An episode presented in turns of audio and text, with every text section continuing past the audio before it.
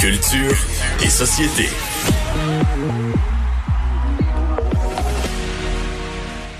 Avec Anaïs Guertin-Lacroix. Bonjour.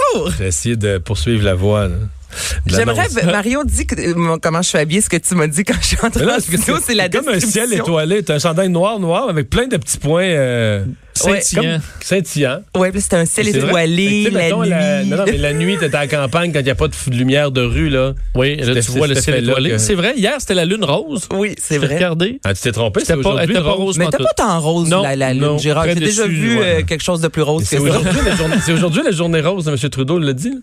Il y avait sa cravate rose, la journée en rose. Oh, c'est vrai. Ben oui. Vous avez Bon. manqué ça, les gars. ça. Anaïs euh, Marie-Pierre Morin. Marie-Pierre Morin qui est de retour avec euh, Mais pourquoi? En période de confinement. Donc la deuxième saison a été euh, annoncée évidemment comme tous les tournages dans le monde. On a mis ça de côté pour un certain temps. Et là, elle travaille avec son équipe sur trois épisodes qui vont vraiment être axés sur le confinement. Je vous fais entendre justement ce qu'elle a mentionné sur les médias sociaux. Et on va se pencher sur des sujets euh, que j'ai vu éclore euh, récemment, euh, comme le besoin extrême d'exister sur les réseaux sociaux. On va aussi parler de des défis en fait que le confinement amène dans les relations familiales, amoureuses et sexuelles. Et on va aussi se pencher sur l'anxiété que la pandémie crée chez les gens. Je pense que Donc, elle sera accompagnée de spécialistes, ses proches également. Évi- Évidemment, ils ne seront pas avec elle dans la maison. Et ce sera disponible dès le 22 avril à 21h sur les ondes de Z. Trois épisodes de plus. Trois ben ouais. épisodes en mode confinement. Euh, notre ancien, en fait, notre collègue de l'été dernier, Oui. euh, Rosemée Automne T.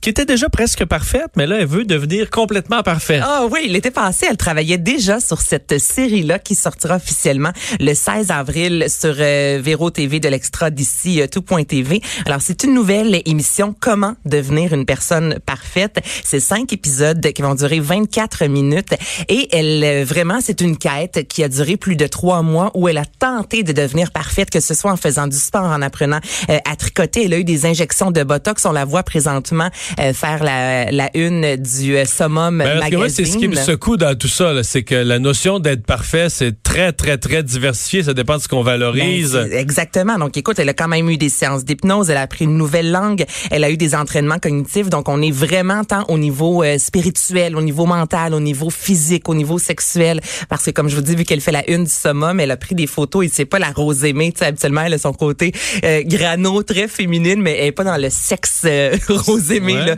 Et là, vraiment, elle est dans dans des tenues euh, très suggestives, je vous dirais. Donc, elle a voulu explorer aussi ce, ce côté-là euh, de la féminité parce que souvent, une femme dite parfaite est belle, sexy. L'intelligence, des fois, ça passe en bas de, le, en Ben bas non, de la liste. ben non, ben non, Ben, il y en a, il y en a Ben, pour, pour qui, qui? oui. Donc, Ouais, elle a vraiment... voyons. Mais là, elle, elle va autant dans l'intelligence que dans la sexualité. Je trouve ça, en tout cas, j'ai bien hâte de voir ça. Hein? Messieurs. C'est- C'est c'est un défi intéressant, ça, pour moi, de, de, de mettons, dire en- mettons, à- au mois de juillet, il faudrait que je sois parfait. Là. Je veux dire, OK, sois qu'est-ce que tu ferais, Mario? on lance le petit jeu. Vincent, je vais t'entendre Un après. SPAC. C'est qu'il Hein? faut, il faut que tu aies un SPAC avant, là. Ouais. C'est- J'ai Pour rester dans l'image. Parce que la partie C'est c'est ça qui nous rend heureux en vieillissant. C'est le- plus tu renonces solidement à ça, plus en vieillissant, t'es zen, là, non? Oui, mais je te l'avais dit que, le- que c'est 47 ans, c'est là que tu étais le plus déprimé, mais après ça, ça remonte. Après ça, ça remonte. Parce que tu parce abandonnes certains combats. Alors là, t'es- t'as fait ça. Tu vois, t'es dans cette partie-là. OK, mais si t'avais une quête, le Mario, je t'ai dit de trois mois. Mais là, dans ce pour- qu'elle a dit, là, ce qui m'a touché le plus, c'est- moi, dans le fond, c'est- j'aime tellement l'Italie. Là, ça, c'était à l'époque où on Tu pouvait apprendre voyager. l'italien. Mais oui, mais je, je- je l'ai parlé à différents moments. Là, je l'ai pratiqué plus. Parce que ça fait quand même une couple d'années que je parlais en Italie. Mais, mais tu sais, mettons, ça, c'est pas acceptable que je parle pas italien. J'aurais de la facilité. Quand je l'étudiais, je l'apprenais tout de suite. Puis tout ça. Puis là, je le désapprends. Puis en plus, comme je parle un peu espagnol, ça, y a rien de plus infernal que pa- euh, d'essayer d'apprendre ces deux langues-là en En même temps. temps. Ensemble, ouais. Des fois, quand on était en Espagne l'année passée, puis ma fille, elle me disait, tu sais, je parlais avec, avec quelqu'un, je demandais quelque chose au restaurant, puis ma fille qui parle bien espagnol, mais zéro italien, elle disait, je sais pas ce que tu parles, mais c'est pas d'espagnol. Ah, ok. là, tu viens de quand tu conjuguer un verbe, tu sais, je dis, ah, je suis en italien, je vais le mettre en italien. C'est tellement la meilleure façon de dire ça à quelqu'un. Je sais pas ce que tu parles. Mais c'est pas l'espagnol. Toi, Vincent, si t'avais euh, un défi, là, un trois mois. non, mais là, maintenant que je parlais italien, là, Ouais. serais-tu parfait? Non. Bon. Mais je te l'ai dit. Hein. Mais non, mais il y a personne de parfait à la base. là. C'est ce qui fait qu'on est parfait. Mais tu, oui, tu serais euh, une coche de plus, Mario. Bon. Ouais. Ben oui. vois, moi, ça Ça, serait d'être plus manuel. là, Être capable de me, faire un deck de patio, là. par moi-même. Aurais-tu l'impression d'être parfait? Non, mais c'est d'une phase qui, qui m'échappe un peu dans mon. euh, Mais tu sais qu'il y a une partie euh, de d'être ça- capable d'être un peu bon en tout. Mais tu sais qu'il y a une partie de ça, c'est parce qu'on est vraiment pas patient. Moi, euh, mettons, je, mettons, tu parles un deck, là, tu sais, mettons, je montrerais des plans, là, je partirais à pleurer, là. Oui. je, je vois les plans, je suis découragé, ça, ça m'intéresse pas, couper les morceaux de la bonne longueur. Tout ça, je sais que je vais le faire à l'envers, je vais me tromper, je vais être obligé de défaire, ça va me choquer, puis tout ça. Mais, il y a une couple d'années, maintenant, j'ai déc- décidé à changer complètement, là, dans un lavabo, tout le kit, là OK. les poignées, le bec verseur d'un lavabo de salle de bain là. Puis avec le tu sais le petit bidule là, qui va boucher le trou puis que tu tires ou tu repousses puis tu Ah, tires non, ok, avec la planche en dessous puis, Pas que ça coule. puis ça fait deux ans et demi de ça puis il est parfait là. Mais je veux dire euh, j'étais vraiment zen, j'étais en vacances, je me suis dit là je fais ça, j'ai ouvert les instructions, j'ai regardé au complet sans me dire recommencer avant. j'ai tout regardé les instructions. Puis je l'ai fait. Donc on n'est pas si innocent qu'on pense. Non, mais parce- t'as raison, la patience. mais c'est parce que quand on n'a pas ça en nous, on est systématiquement pas patient, on se voit pire qu'on est.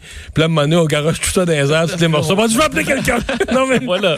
mais quand on réussit, je te dis, c'est quand on réussit à, à se concentrer là-dessus puis à regarder les instructions comme faut, on fait des Bon, miracles. j'essaie, ma laveuse puis mon four est brisé en confinement. Alors, euh, Ben, faudra que je me ça mette là-dessus. Je vais ouvrir le YouTube, Mais mais c'est essayer d'apprendre à J'irais t'arranger ça, mais j'ai pas le droit. Ça, mais c'est ça, tu peux Ça pas. m'est hein, interdit, sinon, là, ouais, je peux pas aller ailleurs. Bon, Mais c'est ça, j'ai hâte de voir. Donc, le 16 avril, vu qu'elle a- elle s'est quand même donné trois mois, c'est long, là, trois mois, avec un journal où elle écrivait, elle écrivait en fait ses états d'âme. Donc, on va vraiment voir si elle a réussi à s'améliorer. Tu sais, trois mois, faut le faire, là. Trois mois de yoga, trois mois de, t'as le temps, là, de voir si t'aimes ça ou non et s'il y a réellement une amélioration. Toi, combien de temps ça t'a pris ton lavabo?